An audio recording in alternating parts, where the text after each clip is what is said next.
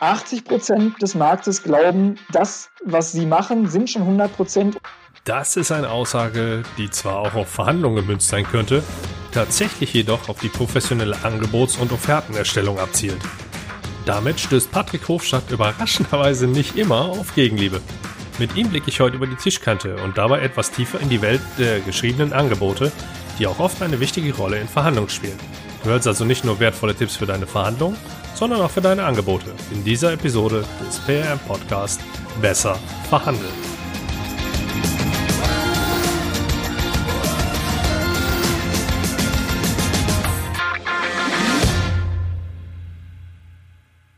Hi und herzlich willkommen. Ich bin Andreas Schrader und seit mittlerweile zwei Jahren bekommst du von mir über diesen Kanal wertvolle Tipps für deine Verhandlung.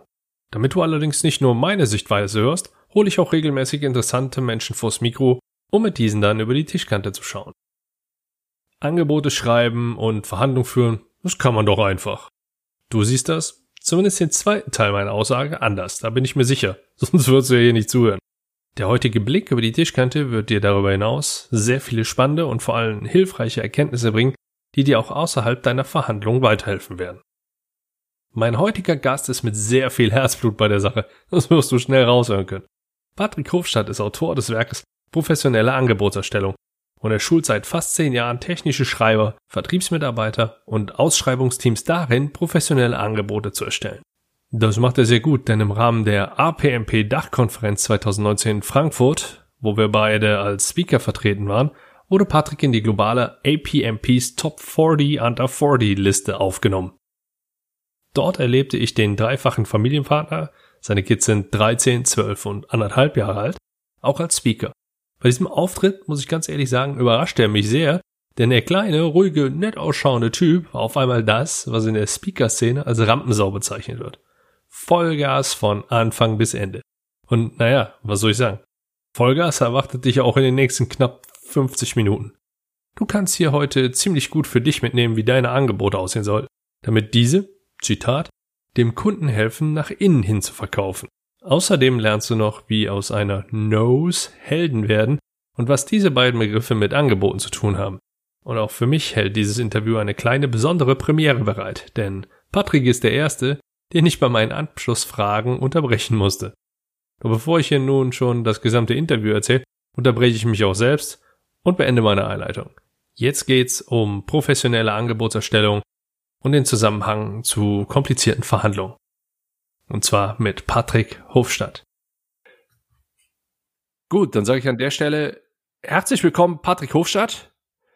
Hallo, vielen Dank für die Einladung, freut mich sehr. Patrick, Warum machst du das, was du tust? Ich glaube, dafür müssen wir ein ganzes Stück zurückgehen. Ich habe es schon immer gehasst, wenn sich äh, irgendwo die, die Schlechteren oder die Lauteren oder Stärkeren einfach nur durchsetzen, weil sie halt die größere Klappe haben. Und ähm, genauso hasse ich es heute, wenn sich schlechte Qualität am Markt durchsetzt. Also jeder von uns äh, kennt das, wenn wir irgendwas kaufen und dann ist das halt relativ schnell kaputt und wir sind auf irgendwas reingefallen äh, was sich hinterher nicht so rausgestellt hat, wie es ist, dann ärgern wir uns. Und ich glaube feste daran, dass es so viele gute Unternehmen und so viele gute Ideen und Innovationen und Produkte gibt, die, die sich viel besser durchsetzen könnten. Und das ist so mein Antrieb. Wenn wir uns überlegen, wie viele Innovationen wir haben, die technisch komplex sind, ähm, dann glaube ich daran, dass nicht jede technische Innovation sich am Markt durchsetzt. Und das liegt nicht immer nur an der Innovation oder an der Technik oder an der Lösung, sondern oft daran, wie sie kommuniziert wird. Weil je komplexer das Ganze wird, das ist meine Erfahrung, desto schwerer tun sich die Leute oft damit, diesen Transfer zum Kunden zu schaffen und zu kommunizieren, warum das Ganze denn jetzt gut für den einzelnen Kunden ist, weil der kennt die Technik nicht so gut und der versteht sie entsprechend nicht so gut. Und mein Antrieb ist es, da entsprechend dafür zu sorgen, dass dieses Wissen, dieses Wissen, wie kommuniziere ich in einem Angebot und wie kommuniziere ich in einer 1 zu 1 Beziehung auf dem Papier oder auch so zum Kunden wirklich gut, dass dieses Wissen nicht nur den Großen, die entsprechend die Budgets haben, zur Verfügung steht, sondern vor allem den Kleinen und dem Mittelstand, weil das ist es, was wirklich dann langfristig auch den Unterschied bei uns macht. Jetzt hast du dich fokussiert auf professionelle Angebotserstellung, was ja auch zeitgleich der Titel deines Buches ist. Ich kenne es jetzt noch so, dass, oder ich sehe da eine gewisse Parallele zu, zu Verhandlungen, denn Angebote schreiben, ja, das, das kann man ja, das macht man aus dem Bauch raus, man weiß, was da rein muss. Das muss man ja jetzt noch nicht unbedingt zwingend lernen. Ja, das ist ja sowohl bei, Ver also wenn ihr jetzt Angebote durch Verhandlungen ersetzt, kannst das eins zu eins zu übernehmen. Hm. Was macht denn aus deiner Sicht ein gutes professionelles Angebot aus? Das ist, das ist eine sehr schwierige Frage, weil da kommt wahnsinnig viel mit rein. Ähm, das muss so strukturiert sein, dass das Wichtigste für den Kunden immer vorne steht und zwar in einer Sprache, die der Kunde versteht. Es muss so gestaltet sein, dass das, was den Kunden am meisten in seiner Lebenswelt interessiert, sofort ins Auge springt. Und es muss auch vor allem Vertrauen erzeugen. Und das heißt, es darf nicht nur diese ich nenne sie mal Hygienefaktoren erfüllen, dass der Name des Kunden richtig geschrieben ist, dass keine Rechtschreibfehler drin sind und so weiter. Das ist eine Selbstverständlichkeit. Wenn das nicht da ist, dann macht das Vertrauen kaputt, weil man dann sagt, naja, also äh, wenn das Angebot schon so ist, wie ist denn dann das Produkt oder das Projekt hinterher? Das ist aber, wie gesagt, das ist nur, das ist nur das Erste darüber hinaus muss es eben auch begeisternd sein und äh, über dieses Vertrauen hinaus eine Extrameile gehen. Weil wenn wir dem Kunden im Angebot zeigen, wir gehen halt für dich einen Schritt weiter, wir nehmen dich an die Hand und zeigen dir, wie ist das Ganze hier aufgebaut, wie sind die Sachen gemeint, warum ist das, was ich dir hier anbiete, gut für dich, ähm, dann, äh, dann drücken wir unserem Kunden gegenüber eine Wertschätzung aus. Und dann ist er auch eher bereit, mit uns den nächsten Schritt zu gehen. Und das ähm, sorgt natürlich dafür, dass ich mich mit meinem Kunden auch ein Stück weit vorher auseinandersetzen muss und nicht nur Marketingtext raushauen darf oder einen, Text, der auf mich selber fokussiert ist, sondern dass ich wirklich über den Kunden und zum Kunden schreiben muss. Und das gilt, ich habe vorhin ganz viel von, von technisch komplex und Innovation gesprochen. Das gilt ganz genauso auch für jede einfache, für jedes einfache Produkt oder jede einfache Dienstleistung, die wir kennen. Jeder, der jetzt zuhört, kann sich ja mal fragen, wenn ihr ein Angebot auf den Tisch bekommt, wo ihr zum Beispiel für euer, ich sage mal jetzt die Selbstständigen unter euch oder die Unternehmer, wenn ihr ein Büro habt und da braucht ihr eine neue Schließanlage oder eine neue Sicherheitsanlage und ihr könnt das nicht beurteilen, was da technisch wie qualitativ hochwertig ist, weil das halt nicht euer Business ist. Wie beurteilt ihr das, was ihr da bekommt? Wie beurteilt ihr die Qualität dessen, was ihr da bekommt? Und wie beurteilt ihr, ob ihr diesem Anbieter vertrauen könnt? Das gilt genauso für Haustüren oder Fenster oder was auch immer, mit dem ihr euch nicht jeden Tag beschäftigt. Und das heißt, wenn ihr seht, ihr habt da einen Anbieter, der sich mit euch wirklich beschäftigt und sich überlegt hat, was wollt ihr denn damit erreichen? Was ist denn, was sind denn die Randbedingungen sozusagen? Ihr wollt ja nicht einfach nur eine, eine Sicherheits- oder Schließanlage für euer Büro, damit es halt verschlossen ist, sondern das hat bestimmte Randbedingungen. Und wenn ihr im Angebot dann herauslesen könnt, da hat sich jemand mit der Umgebung beschäftigt, mit, ähm, mit der Art und Weise, wie ihr arbeitet, wann ihr arbeitet, wie ihr zugreifen könnt, ob ihr Freund von, ein Freund von so einem Smart Home seid oder auch nicht. Und all diese Sachen, eure persönlichen Präferenzen und all das, was eben ja eure, euren inneren Antrieb ausmacht, ist damit drin. Dann seht ihr, da ist jemand bereit, sich wirklich mit euch zu beschäftigen und kundenorientiert zu arbeiten euch nicht nur das Erstbeste zu verkaufen, weil er es halt gerade auf Lager hat, ja, platt gesagt. Und wenn das im Angebot rauskommt, glaube ich, das ist ganz wichtig. Kurz für mich zusammengefasst, du musst die Sprache des Kunden sprechen, du musst Vertrauen aufbauen. Genau, genau. Und das Ganze so strukturieren, dass diese Sachen halt auch rauskommen. Also ganz oft äh, lese ich Angebote, ich lese ja auch für, für meine Kunden viele Angebote gegen. Da steht dann wahnsinnig viel Gutes drin, das schwingt aber so mit oder kommt ganz am Ende. Ja? Also gerade die, die halt ähm, gewohnt sind, das eine Argumentation aufzubauen, die argumentieren dann erstmal eine ganze Zeit und am Ende kommt dann die Conclusio. Und im Angebot müssen wir aber umgekehrt vorgehen. Da kommt das Wichtige zuerst und dann begründen wir, warum das so ist. Weil wenn das Wichtige ganz, ganz am Ende kommt, dann kann es sein, dass wir den Kunden bis dahin schon verloren haben. Wie ist denn, ich meine, du gehst in deinem Buch ja auch entsprechend darauf ein, wie ist denn der Aufbau eines idealen Angebots? Das ideale Angebot ist immer unterschiedlich und deswegen ist es ganz, ganz schwer, das in einem Wort auch da wieder zu sagen. Was ich aber auf jeden Fall als Tipp allen Zuhörern jetzt mitgeben kann, ist, löst euch bitte davon, mit eurer Unternehmensvorstellung anzufangen. Ähm, löst euch davon, mit den Preisen anzufangen. Ja, erstmal äh, kommt ein, ein kleiner einleitender Teil, der die Ausgangssituation des Kunden beschreibt. Äh, ihr müsst damit anfangen, was habt ihr denn verstanden? Was ist denn das Problem? Was ist denn für den Kunden das Problem in seiner Tagesarbeit und was heißt das für ihn quasi als Auswirkung auf sein Business? Ja, auf beiden Ebenen müsst ihr da denken. Und dann als nächstes müsst ihr beschreiben, was ist denn die gemeinsame Zielvorstellung? Wo wollt ihr denn mit dem Kunden hin? Wie misst denn euer Kunde Erfolg? Und wenn ihr das richtig beschrieben habt, dann hört euer Kunde euch zu und dann kommt als nächstes die Leistungsbeschreibung. Und äh, dann könnt ihr grob umreißen, worum geht's und danach könnt ihr dann euer eigentliches Angebot aufbauen. Vielleicht bei einem komplexen, bei einem großen Angebot eine kurze Einleitung, wie ist das Ganze aufgebaut. Dann könnt ihr die Leistung beschreiben mit den entsprechenden Leistungsbestandteilen um immer auch bei, für jeden Leistungsbestandteil darauf eingehen, warum ist das jetzt in dem Gesamtkontext wiederum gut für den Kunden und eure Unternehmensdarstellung oder eure Selbstbeschreibung, die kommt dann am Ende im Anhang. Ja, ihr könnt aus dieser Unternehmensvorstellung einen Teil vorne mit reinnehmen. Das solltet ihr auch, aber nur den Teil, der entscheidungsrelevant ist. Nur den Teil eures Unternehmens oder eures Markenkerns, der wirklich entscheidungsrelevant ist. Wenn ihr jetzt bestimmte Positionierung oder wenn ihr ein oder zwei äh, harte Positionierungen am Markt habt und die, äh, die für diesen Kunden irrelevant ist, die bisher mit drin hattet, lasst die raus. Das interessiert den Kunden an der Stelle nicht. Ja? Nehmt nur das mit vorne rein, was wirklich wichtig ist. Also direkt zum Punkt kommen. Genau, direkt zum Punkt kommen. Warum soll der Kunde hier kaufen? Aber wie gesagt, vorher noch einmal das Vertrauen herstellen. Was habt ihr denn verstanden? Was ist denn das eigentliche Problem? Weil nur dann wird er euch zuhören. Jetzt ist es ja doch schon ein Stück weit, du sagst jetzt keine Marketingtexte mit reinnehmen. Allerdings hast du ja dann doch in meinen Augen da marketingrelevante, ich sag jetzt mal Bausteine mit drin. Ja, du, du musst ja doch schon dafür sorgen, dass, dass dein Angebot quasi spricht. Mhm. Was sind denn da so deine Erfahrungswerte? Wie, wie gehst du in dem Fall vor? Genau. Wir haben da immer den, den Spagat zwischen, wir wollen möglichst viel Kundenfokus im Angebot haben, dafür müssen wir individuell was schreiben, wir haben aber nicht immer die Zeit und natürlich müssen wir das Rad auch nicht jedes Mal neu erfinden. Und insofern äh, ganz ohne Textbausteine geht es nicht. Was jetzt ganz wichtig ist an der Stelle ist, beim Marketing haben wir immer eine 1 zu N Kommunikation. Wir richten uns mit unserem Text an eine Zielgruppe. Beim äh, individuellen Angebot haben wir eine 1 zu 1 Kommunikation. Da müssen wir halt nochmal eine Ebene tiefer gehen. Ähm, was wir da aber machen können, ist zu sagen, okay, ich habe meine Bausteine, die passen an der Stelle auch die binde ich jetzt aber individuell ein. Das heißt, ich gucke, dass ich vor diese Bausteine einen kleinen einleitenden Text mache, ähm, der nochmal vielleicht sogar fett markiert herausstellt, was denn an dem, was jetzt danach als Baustein kommt, das Gute für den Kunden ist. Und da nochmal so drei, vier Zeilen schreibe, was denn individuell jetzt für ihn ähm, dabei äh, rausspringt. Und dann kann ich mir diesen Baustein nehmen, vielleicht nochmal ein bisschen anpassen, das rausstreichen, was nicht passt, so umstrukturieren, dass die wichtigen Sachen vorne sind.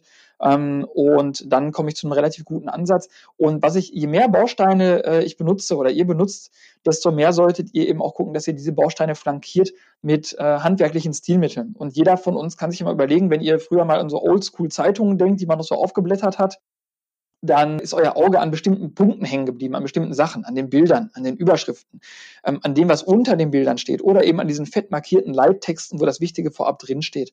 Und dieses Stilmittel können wir uns in Angeboten auch zunutze machen. Ja, das heißt, ähm, überlegt euch, was aus eurem Textbaustein ist das Wesentliche für den Kunden und das nehmt ihr in die Überschrift mit rein und das zieht ihr in einen fett markierten Leittext vorne mit rein.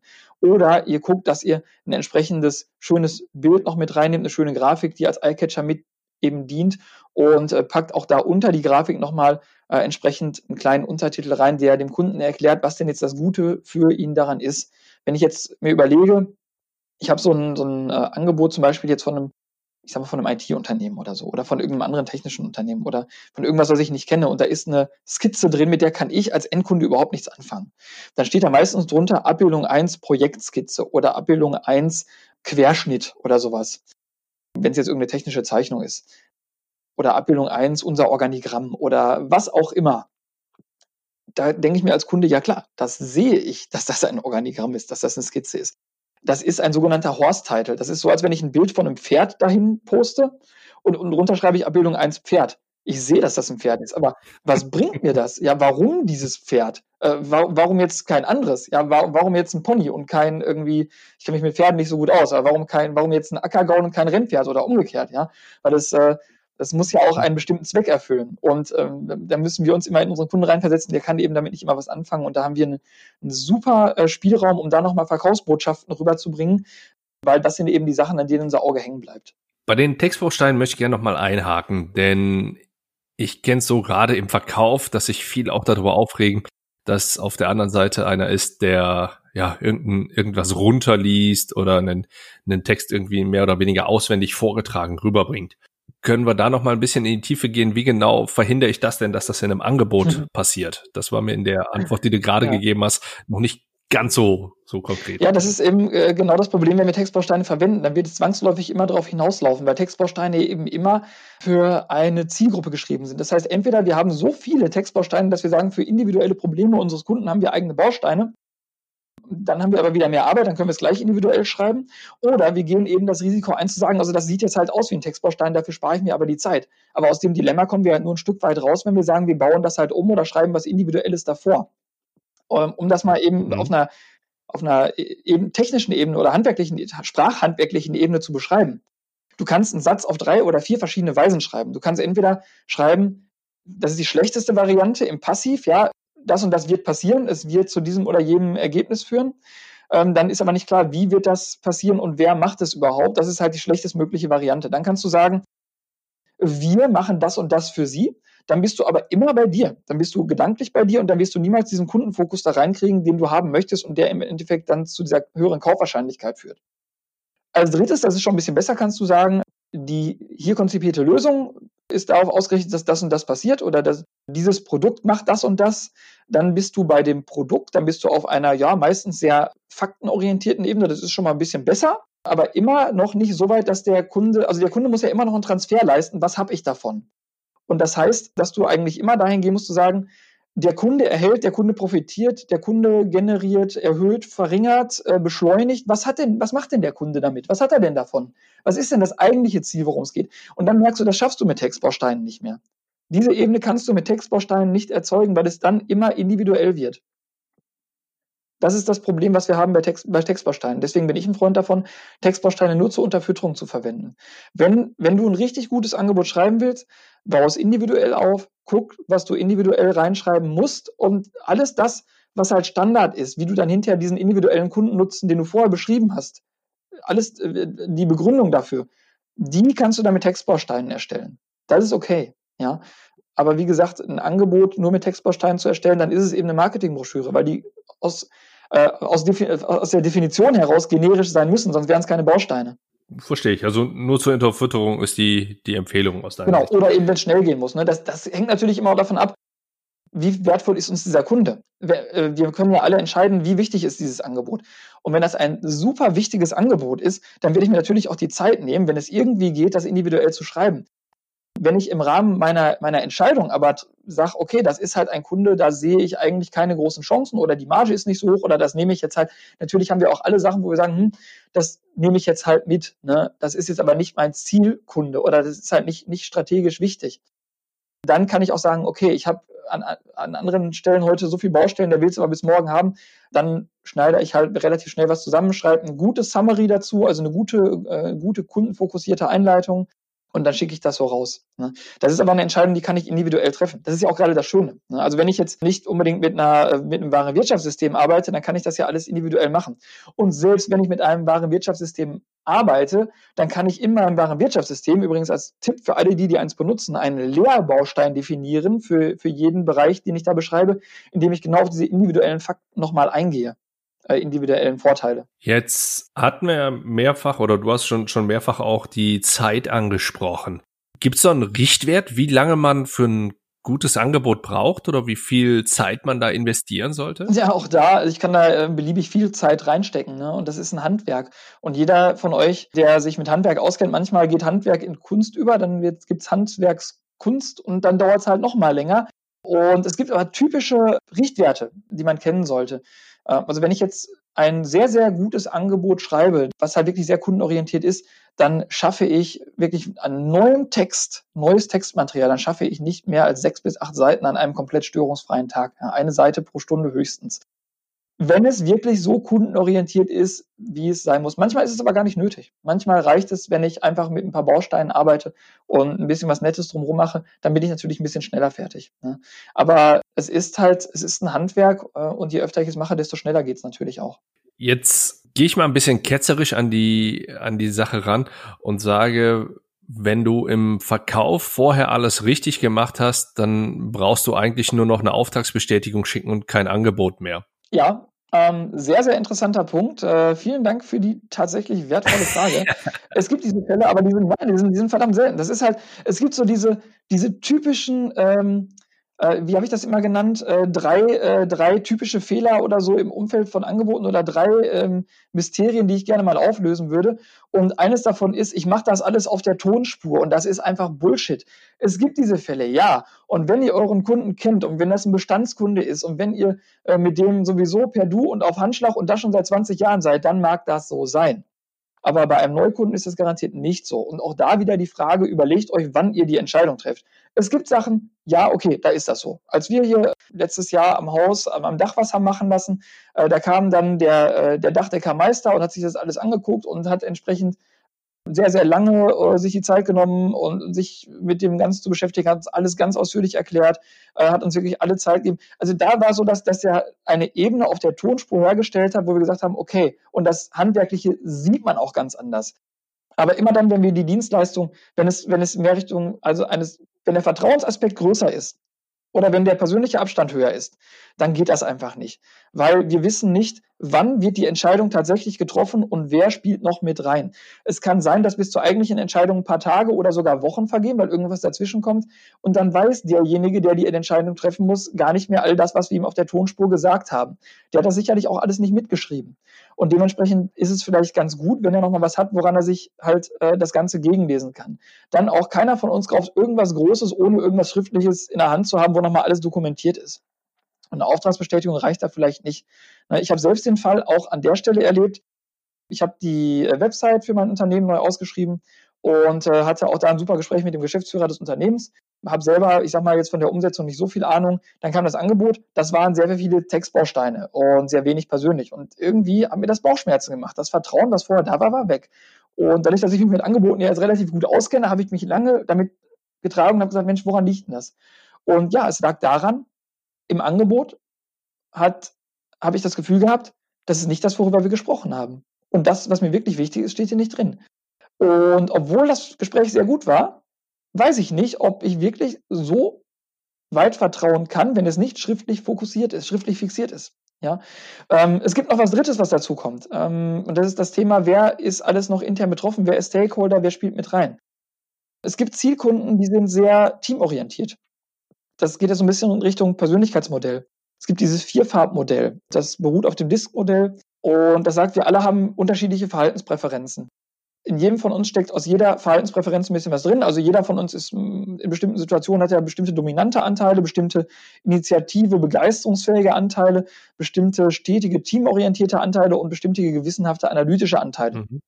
Aber es dominieren ein, maximal zwei Verhaltenspräferenzen in unserem Alltag normalerweise bei so einem sehr äh, dominanten oder auch Initiativen-Typen ist es so, dass die wahrscheinlich auch relativ schnell die Entscheidung selber treffen.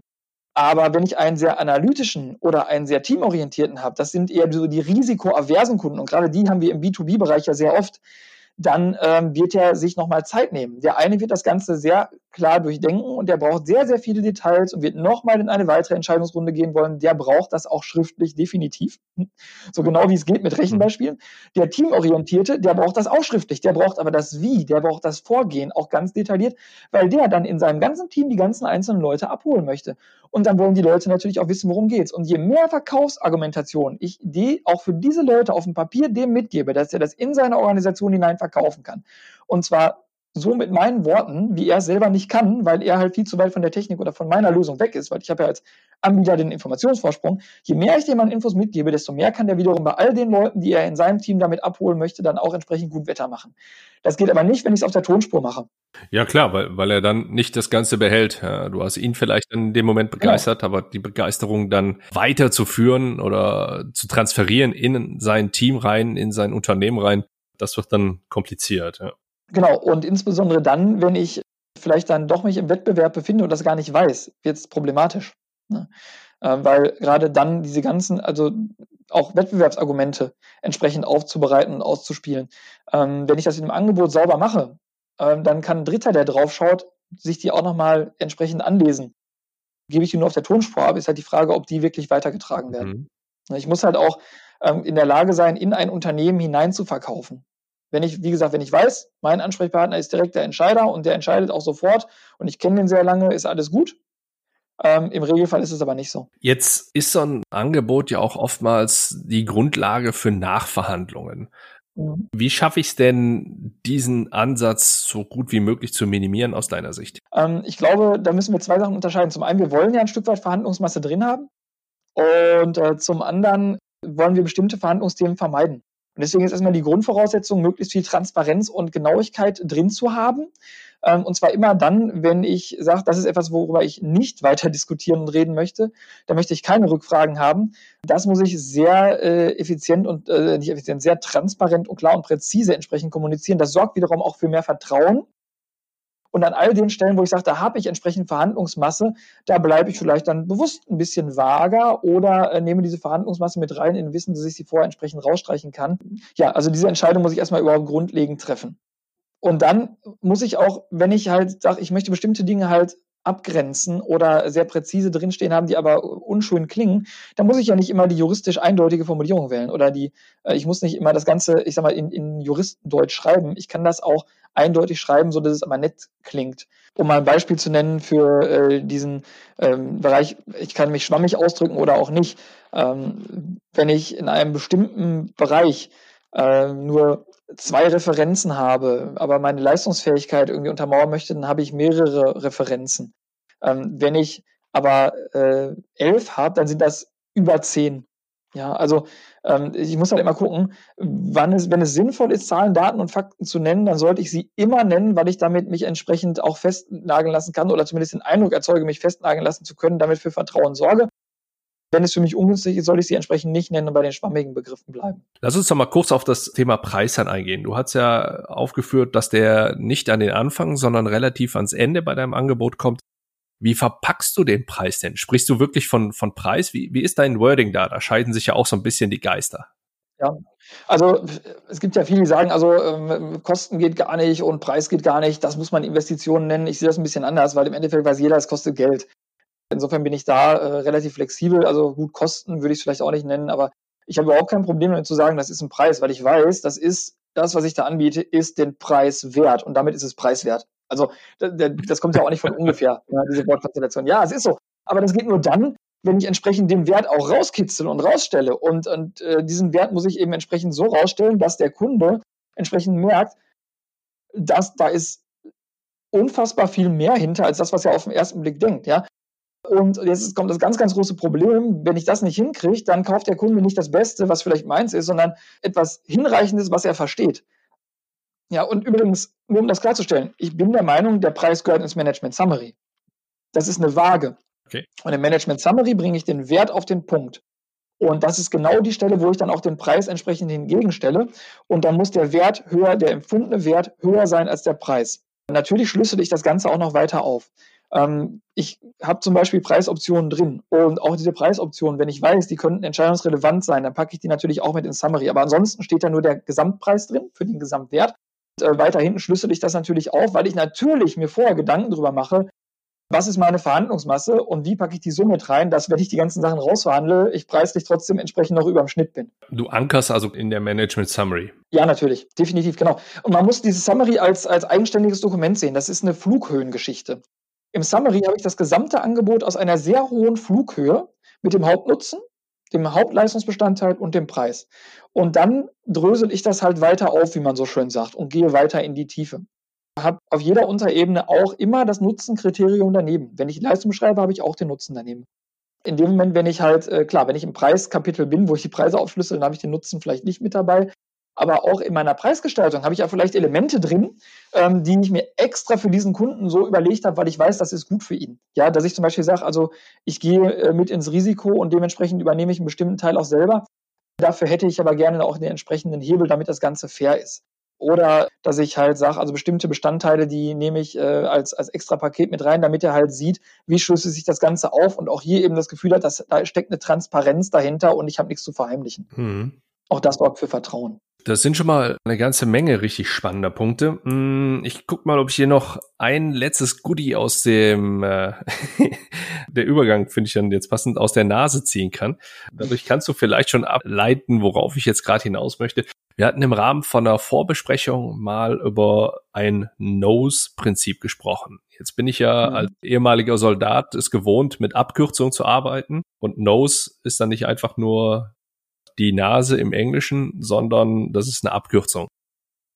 Magst du da vielleicht mal ganz kurz drauf eingehen? Ja, und an der Stelle bitte aufgepasst, das ist eine echte Perle, die jetzt kommt. Ähm, Das ist leider gar nicht so bekannt, das hilft aber wahnsinnig viel weiter. Das ist ein handwerkliches Vorgehen, wie ihr eine kundenorientierte Argumentation aus Papier bekommt, die stichhaltig ist und die auf jeden Fall überzeugt. Das Ganze kommt aus dem Englischen, steht für Need Outcome Solution Evidence. Und äh, entlehnt habe ich das ursprünglich aus dem sehr guten englischsprachigen Buch Persuasive Business Proposals. Ich war ja an, an dem Stand, als ich dieses Buch geschrieben habe, dass ich gesagt habe, es gibt leider im deutschen Markt viel zu wenig oder so gut wie keine Bücher, die das Ganze halt für, für den deutschen Markt rüberbringen. Deswegen muss ich ja selber eins schreiben. Und äh, aber wie gesagt, äh, das ist eine, eine der englischsprachigen Empfehlungen, die ich durchaus auch geben kann. Das Ganze habe ich aber nochmal weiterentwickelt. Und zwar habe ich das auf Deutsch angepasst als Heldenprinzip. Und dieses Heldenprinzip sagt im Wesentlichen das Gleiche. H steht für Herausforderung. Wir haben verstanden, lieber Kunde, das ist eine Herausforderung. Und im schlimmsten Fall äh, führt die zu Faktor X. Nachdem ich dieses Problem verstanden habe, das ist das H, komme ich zu E. Das ist das Ergebnis, zu dem ich dich, lieber Kunde, führen möchte. Und dazu unterstütze ich dich bei genau diesem Ziel. Jetzt muss ich das Ziel natürlich kennen und dazu muss ich wissen, was ist die Messgröße meines Kunden für Erfolg. Dafür muss ich aber wiederum wissen, wer ist denn mein Kunde? Wer hat da noch Aktien mit im Feuer in dem Unternehmen? Wen fragt er noch? Was ist denn das für eine Persönlichkeit? Nach H und E kommt L. L ist die Leistung. Jetzt erst beschreibe ich meine Leistung. Du siehst, das ist genau das, was ich vorhin zum Management Summary gesagt habe. Mhm. Das ist genau das Vorgehen dahinter. H-E-L. L wie Leistung. Hier kann ich auch mal überlegen, wer bietet diese Leistung jetzt denn noch an? Wer ist denn mein Wettbewerb? Kann ich mich da abgrenzen? Habe ich Stärken? Habe ich USPs? Habe ich vielleicht auch Schwächen, wo ich weiß, da kriege ich eine Frage zugestellt? Kann ich mich darauf vorbereiten? Und wie ist mein Wettbewerb aufgestellt? Welche Schwächen und Stärken hat denn der? Das sind meine Chancen und Risiken. Ich kann ja also eine SWOT-Analyse machen in Bezug auf diesen Angebotsgegenstand. So, jetzt hatten wir Herausforderung, Ergebnis, Leistung. Das ist schön. Jetzt sagt der Kunde, hört sich nett an, aber warum kann ich dir das denn glauben? Und jetzt kommt D, die Demonstration der Leistungsfähigkeit. Und diese Demonstration der Leistungsfähigkeit kann ich auf drei Weisen vornehmen. Entweder ich habe, das ist das Beste, ich habe Referenzen. Ich habe Referenzen vergleichbarer Kunden, wo ich das gleiche Problem schon mal entsprechend auch gelöst habe. Vielleicht nicht mit der gleichen technischen Leistung dahinter, aber ich habe das gleiche oder mit dem gleichen Ansatz, mit dem gleichen Konzept. Aber ich habe dieses Problem bei einem vergleichbaren Kunden gelöst und dementsprechend wird er mir jetzt vertrauen, dann kann ich das bei ihm auch. Oder ich muss meine Referenzen halt möglichst gut erklären, warum ich dann glaube, dass sie hier passen. Referenzen wirken vor allem bei einem, bei einem Initiativen, bei einem begeisterungsfähigen äh, Zielkunden. Das zweite ist, ich muss, ich kann Zertifikate, Gütesiegel, Studien mit anführen. Alles das, was ich eben an externem Proof habe, wo ich ein Zertifikat oder ein Siegel habe, das hilft übrigens vor allem bei dem analytisch gewissenhaft.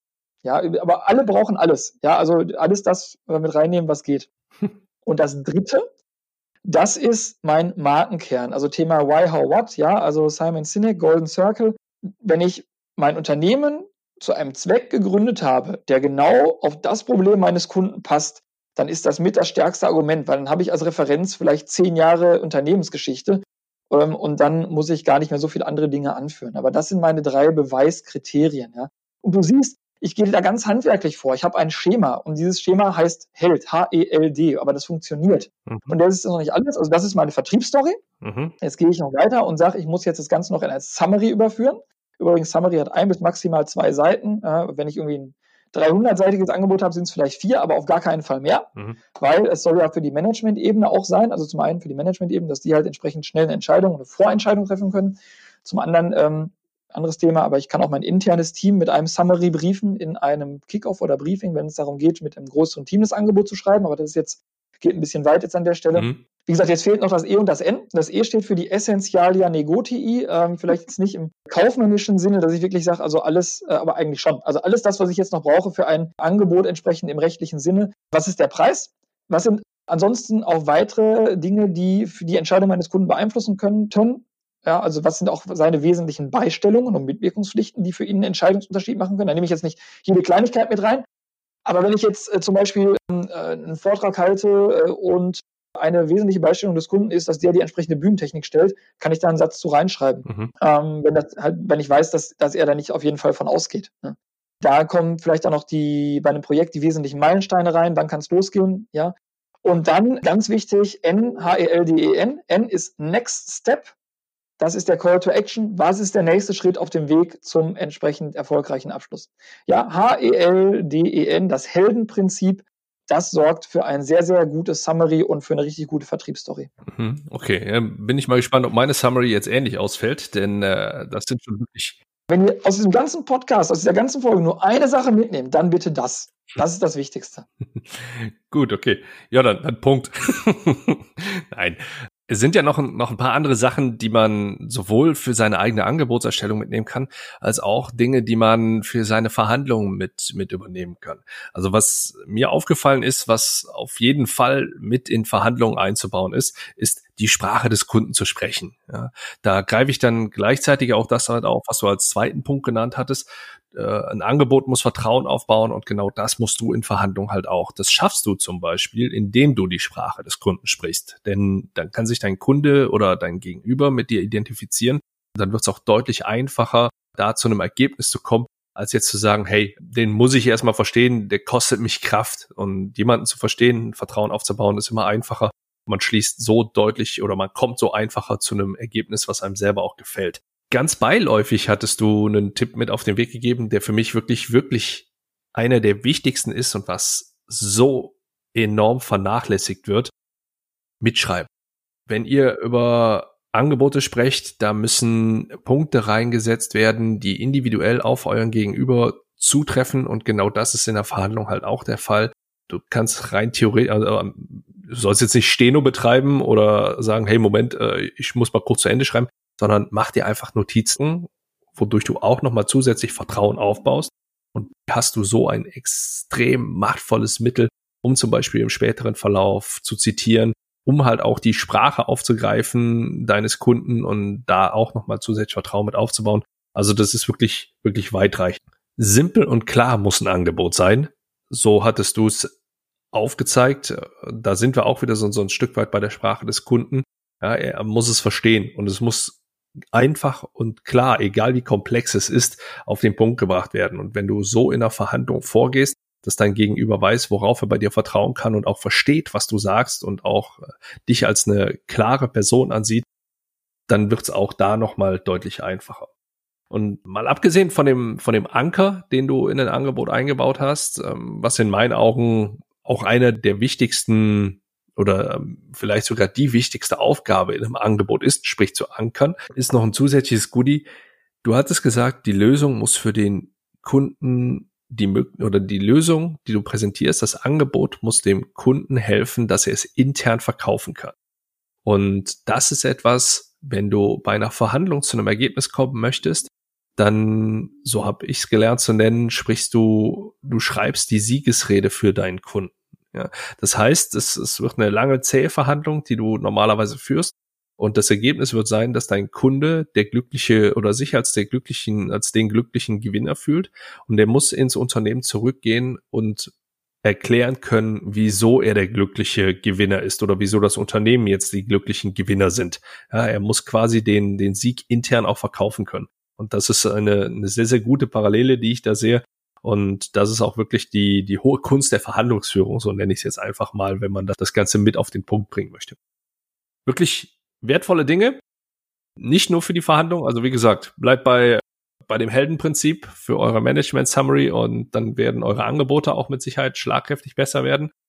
Darüber hinaus gehen wir, bevor wir uns auf den Deep Dive konzentrieren, nochmal schnell in eine, in eine andere Geschichte, denn du, lieber Zuhörer, hast natürlich wie so häufig hier die Möglichkeit, auch direkt sich mit Patrick zu verknüpfen.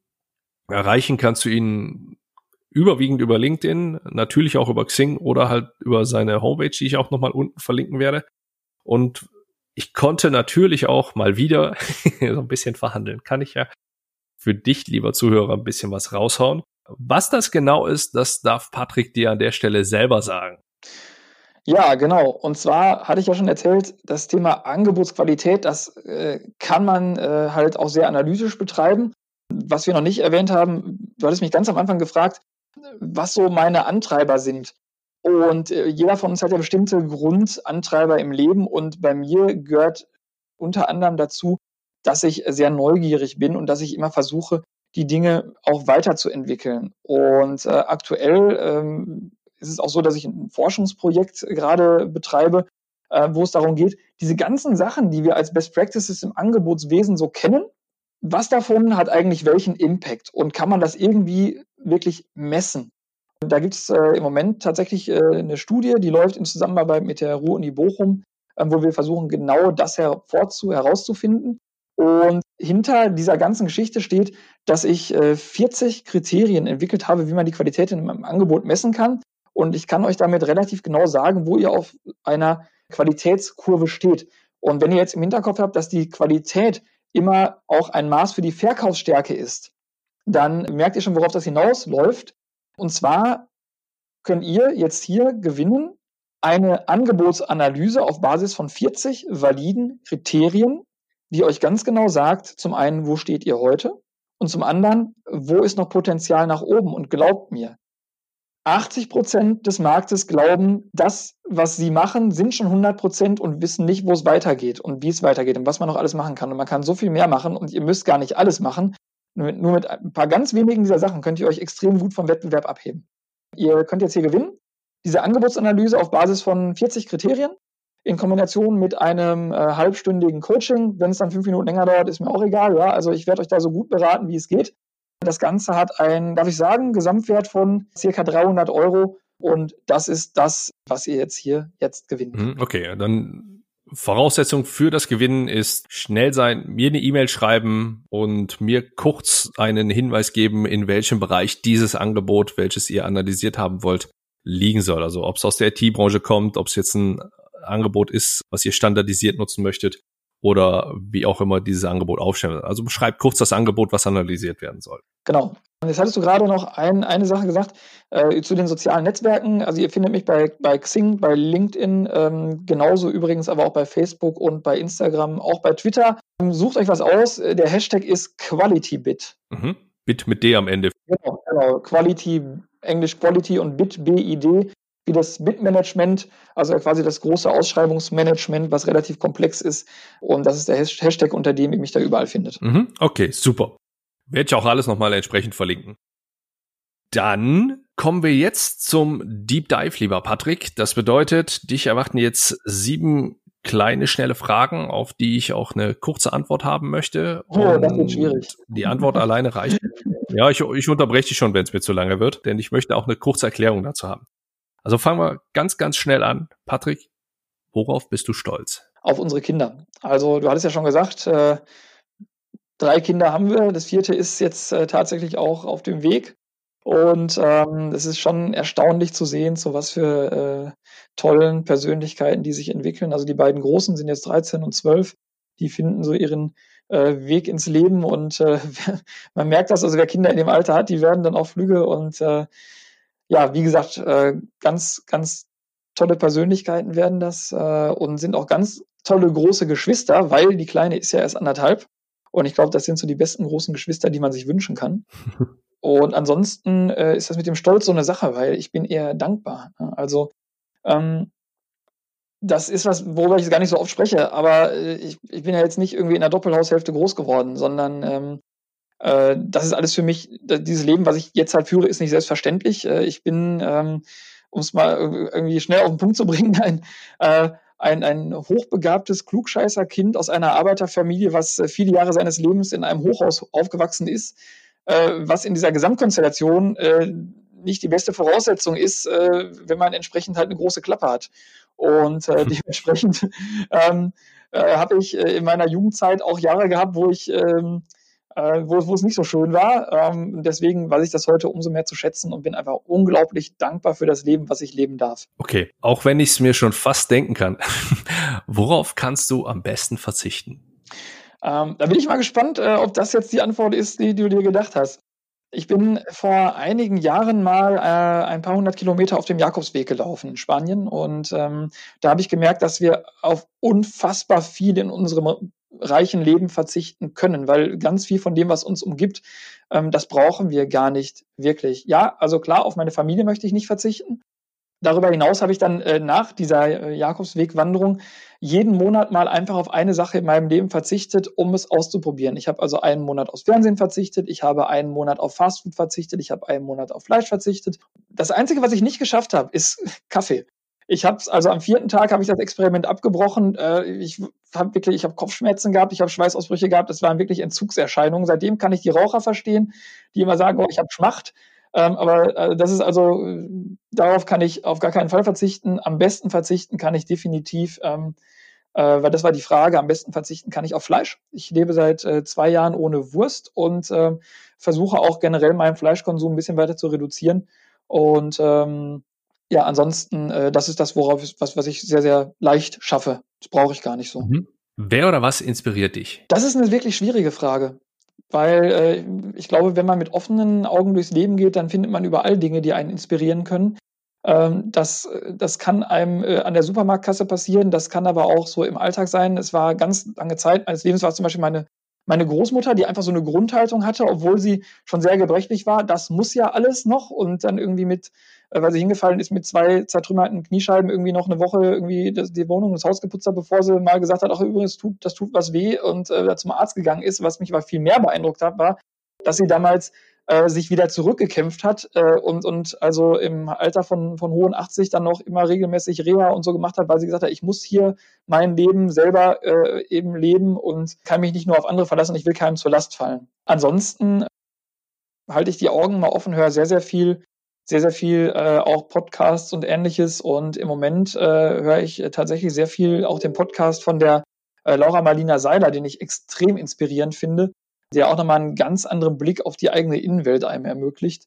Ähm, und tatsächlich auch da wieder ähm, die Kinder, speziell die Jüngste, so mit dieser Energie und Begeisterung und Lebensfreude, wie die durch den Alltag geht, das finde ich einfach nur unfassbar inspirierend und ganz viele Sachen, die, die einem sonst so wichtig erschienen, sind dann einfach völlig egal plötzlich. Dann schaue ich mal, ob die Frage sich decken wird. Wie bildest du dich denn weiter? Ja, Podcasts, habe ich ja gerade schon gesagt. Es gibt auch da, wenn ich mal überlege, so 20 Jahre zurück, die Jugendlichen und auch die, die jungen Erwachsenen, die heute, hört sich ja total scheiße an, man hört sich plötzlich völlig alt an, aber gut, äh, ich bin ja mittlerweile auch 40 die haben so unfassbar viele Möglichkeiten, sich weiterzubilden und ähm, viele von denen nutzen das gar nicht so, wie man es nutzen kann. Also ähm, es gibt so viel freien Content, wenn man sich persönlich weiterbilden will, wenn man sich fachlich, beruflich weiterbilden will. Das muss man sich früher irgendwie alles mühsam zusammensuchen. Und ich persönlich nutze darüber hinaus äh, auch die Business Factory Online von Greater, also äh, bis vor kurzem noch unter Gedankentanken als Marke bekannt, ja, vielleicht auch. Mhm. Ähm, da gibt's wahnsinnig viel wertvollen Content. Äh, auch übrigens, nicht, dass es hinterher heißt, ja, da sagt er nur, weil er selber bald ist. Also von mir gibt's da auch jetzt demnächst einen Online-Kurs. Ähm, ich habe sie aber auch davor einfach als, als Kunde, als Konsument schon genutzt, weil ich da einfach überzeugt von bin. Was würdest du dir selbst zu Beginn deiner Karriere raten? Lass nicht alles mit dir machen und such dir eine Umgebung, in der du deine Stärken ausspielen kannst. Auch das ist was, was, was reifen muss. Äh, man muss irgendwo seine Komfortzone erweitern, ansonsten wächst man nicht, weder äh, beruflich noch als Persönlichkeit. Wir müssen uns alle immer wieder fordern. Aber irgendwann im Laufe des Lebens merken wir ja, was zu uns passt und wir merken, welche Dinge gehen uns leicht von der Hand. Wo wird unsere äh, Expertise wertgeschätzt, obwohl das für uns eine Selbstverständlichkeit ist, weil wir uns nie darüber klar geworden sind, dass da unsere großen Stärken liegen. Und was macht uns auch einfach nur wahnsinnig Spaß? Und bei mir ist das so, dass, dass diese Arbeit mit Sprache mir schon immer Spaß gemacht hat. Ich bin schon früher immer im Supermarkt, ich bin wie gesagt klugscheißer, ne? Da ist aber falsch geschrieben, das Schild, da müssen sie mal richtig schreiben, ne? Ähm, also mittlerweile mache ich das nicht mehr, ja. Aber ähm, ähm, zum Beispiel diese Episode, wir sollten in der fünften Klasse ein, ein Gedicht, einen Vierzeiler schreiben. Und äh, ich bin dann am nächsten Tag oder vielleicht auch eine Woche später, ich weiß es nicht, dann bin ich wieder in die Schule gegangen und habe 40 Strophen A4 Zeilen abgegeben, weil ich einfach Bock drauf hatte, dieses Spiel mit Sprache. Und ähm, dann äh, war ich mit 15, war ich in der Zeitungsredaktion und habe äh, Zeitungsartikel geschrieben und der Redakteur sagte, mein Gott, wie du mit Sprache umgehst. Das war für mich alles selbstverständlich, weil ich es einfach nicht anders kannte. Ich habe im Kindergarten den anderen Kindern was vorgelesen und irgendwann merkt man dann halt, hey, das ist was, das ist eine Gabe. Und das muss man nutzen und es macht mir so viel Spaß. Und äh, dazu kommt eben noch dieses Thema Persönlichkeit. Es liegt dann aber auch, das kann man auf unterschiedliche Weisen leben. Der eine ist eben sehr analytisch. Äh, ich bin eben sehr, ich bin ein Stück weit auch eine Rampensau. Ich mag das eben vor Leuten zu sprechen. Ich mag es Wissen weiterzugeben. Ich mag es ähm, auf der Bühne zu stehen. Merkt man gar nicht. merkt man gar nicht. Ne? ähm, Äh, das ist aber völlig okay, wenn man das nicht ist, ja. Und ich weiß auch, dass ich damit Leuten auf, auf den Senkel fallen kann. Und dann muss ich das aber akzeptieren und sagen, okay, dann nehme ich mich mal zurück. Das ist auch so ein Umgang mit den eigenen Stärken, bevor sie in Schwächen umschlagen, weil wir sie halt übertreiben. Da muss man ein Stück weit auch diese Sensibilität im Laufe seines Lebens entwickeln. Und ich habe Kunden, mit denen mache ich, mache ich Führungskräftetrainings, Persönlichkeitsentwicklungstrainings, wo wir genau an der Stelle gucken, was sind denn die Stärken und Schwächen der einzelnen Persönlichkeiten? Wo sorgen die im Berufsalltag mhm. für, für persönliche Risiken? Ähm, wo sorgen und wo können die ihre Stärken viel, viel besser einbringen, weil man an der, um, äh, an der Umgebung nur eine Kleinigkeit drehen muss. Ja, also als ich noch festangestellt war, war ich in einer Umgebung, das waren Unternehmen, die waren, das war einer der Top-Arbeitgeber Deutschlands. Die haben wahnsinnig viel sich einfallen lassen für die Leute. Aber diese direkte Arbeitsumgebung, in der musste ich eben sehr konzentriert, sehr fokussiert, sehr detailliert und mit einer Null-Fehler-Toleranz arbeiten und das von morgens bis abends. Das kann ich, weil ich äh, auch diese, diese, diese Angebotsmanagement-Tätigkeit damals schon sehr geliebt habe. Es hat mich aber mit wahnsinnig viel Kraft gekostet. Und ähm, ich kann das auch heute noch im Kundenauftrag, aber ich brauche dann hinterher immer wieder eine Zeit, um aufzutanken.